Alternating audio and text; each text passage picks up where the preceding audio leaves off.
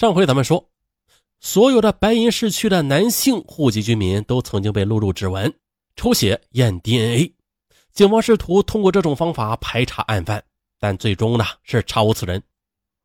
我认为呢，警方是失职的。白银棉纺厂原保卫科科长董战胜采访时说道：“董战胜说了，警方应该及时的向社会公布案情啊，有助于市民提供自己知道的蛛丝马迹，即便是破不了案吧，啊，让大家提高对陌生人的防范，不让陌生人进家门，这是好的呀。可是连这个都没有做到。”是吧？那如果早做到提醒的话，不会有后来这么多人遇害了。而事实上呢，直到二零零四年，基于传言众多、社会影响太大，呃，再不公布案情，已经是无法向社会交代啊。白银市公安局这才公布了一份《白银市公安局刑侦系列强奸杀人案件宣传提纲》，证实了白银确实出了个杀人狂，不是一个社会传言。不妨跟你说了，我们家里还曾经给北京写过信呢。请求破案，啊，每过几天我就去公安局里问一问，但是总是答复案子没有进展，说牵扯的人太多。崔向平说：“这十八九年来啊，没有听到过一点关于案件侦破的好消息。”后来省公安厅换了厅长，提出要破掉这个积案，分局的一位刑警大队长叫我去啊，给我看嫌疑人的画像，我才知道啊，这个杀人魔原来是有过目击者的。不过，直到现在也没有听说把他给抓住。崔向平认为，的嫌疑人画像早就应该向社会公布，以帮助缉凶。大家看呐，最早的案件都已经发生三十年了，那凶手那时要是二十岁，现在就得五十岁了；凶手当年要是四十岁，那现在得七十岁了。容貌变化会相当大，很难找。另外的，这个人还在不在人世啊？这都不好说了。崔向平自己毕业于甘肃政法学院，知道时间越长，案子越难破。警方束手无策，啊，让民众在互联网上有了支招破案的愿望。西南政法大学应用法学院的学生专门的组织了对此案的网络研讨，果壳网、果壳谋杀现场法医小组等啊，均对此案有过深入的讨论。其中呢，最为火热的是天涯杂谈上的一篇题为《白银连环杀人案最新线索汇总，一定可以破案》的帖子。于是呢，一些疑似参与办案的刑警也参与了网络讨论，并且上传了部分案发现场的照片等案件资料。当时有位疑似白银刑警的网友称，其实，在第一起案件发生后是很有能力破案的。但是警方很快的，呃，就被抽调去了维稳啊，导致没有能够抓住凶手。凶手后来虽然继续作案，留下了新的线索，但是啊，有些东西已经是无法挽回。二零一三年二月二十七日，一名 ID 名为“原礼包一九九五”的听友在天涯白银连环杀人案最新线索汇总，一定可以破案。一贴转载了一则呃搜狐社区二零零八年的回帖，ID。撒旦的信使，来源搜狐社区。这个帖子呀，非常的出名。时间是在二零零八年八月十四日，那时候这起案子还没有侦破呀。但是他为什么出名呢？就是在二零一六年案件侦破之后，人们这才发现了这个帖子里边的内容啊，与真实案件发生的一些细节惊人的相似。内容如下：没想到这么多年了。能在搜狐社区看到这个案子，我呀来谈一下我的看法。先谈谈他的长相吧。那一个没有破的案子，特别如此重大的案子，大家首先想到的不外乎就是凶手的外貌、地址、作案动机、职业等。那我想到哪儿我就说哪儿啊。绝大部分的人呢都认为凶手是个干瘦、矮小、长得很一般，或者面善或丑陋。真的是这样吗？那杀人的人就一定是这样的吗？他一米七七的个头不算太矮吧？我要说他长得眉清目秀，你信吗？他很强壮，你们不知想到这一点没有？是的，他的确很结实。虽然他长得不算是很出众，但是他凭借当年的外貌，还不至于到没有一个女人会喜欢他的地步吧？但他的确是恨女人的。非常的痛恨，他看起来很听话的样子，尤其是心里非常的倔强。他长得很白，脸上总是透着冷漠的表情。他生于六十年代啊，现在已经是人到中年了。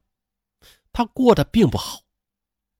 总的来说吧，他就是没有过过真正的好日子。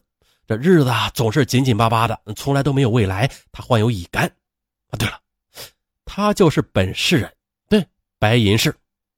虽然从小不是，但他现在依然是在本市的，并没有像有些朋友分析的那样，他不在本市了。其实呢，他现在安然的住在白银市，这个不大的小城市，应该说是潜藏在这个城市的一个角落里。谁也不会想到他就是杀人狂，但他知道啊，刑警们并没有忘记他，依然呐在像无头苍蝇一样这边跑跑，那边查查。现在好像把调查的重点都放到了外市，在内蒙吧？查吧。当然，他在外市有朋友，女的。要是知道他是个杀人狂，不知道他有什么感想。他同时知道，也许不知道哪一天会有几个人把他摁倒在地上，可这一天一直到现在也没有来。在这几年，他心里稍稍的安稳了一些，可他永远不会忘记啊，在一九九八年到两千年，每天都在等待的那一天，每天都在心惊胆战中度过。他做事很稳健，但他知道自己是人，不是神，他也会恐惧的。他想起了自己小时候逮住一只猫，用刀割下猫头，剖开肚子的事现在想想，那时候心里就有一种说不出的快感。他自己也知道，那时候他自己啊，就可能有什么不对劲的地方了。你知道他每次杀完人的心情吗？忏悔呀，忏悔，但却抵挡不住那份巨大的快感。他知道自己黑帆布包里的东西。他在心里告诉自己：“等一等。”可还是忍不住，真的忍不住啊，忍不住啊！那是一对白白的手，他用卫生纸擦了擦血迹，把手放在自己的脸上，啊，凉啊！放在盆里倒满热水泡一会儿，再捞出来，温暖。还有好玩的，嗯。红的乳头有点紫了，不是每次都能拿的，因为会费时间。如果有冰箱就好了。对了，你们抽过白粉吗？他没抽过，但他却理解那些吸白面人的感受。后悔，但忍不住。是后悔，不是忏悔。后悔自己是不是做了有些多了。有句话叫做“常在水边走，哪有不湿鞋的？”他知道，但是控制不住自己呀。为了减少危险，确切的说，是为了减少被熟人认出来的危险，他都把作案的地点圈在离自己住处比较远的地方。只有一次，那次是离自己住的最近的一次。也没有什么，反正是冬天，那天很冷，行人很少。谁会注意一个头戴帽子、呃，脸戴口罩的人呢？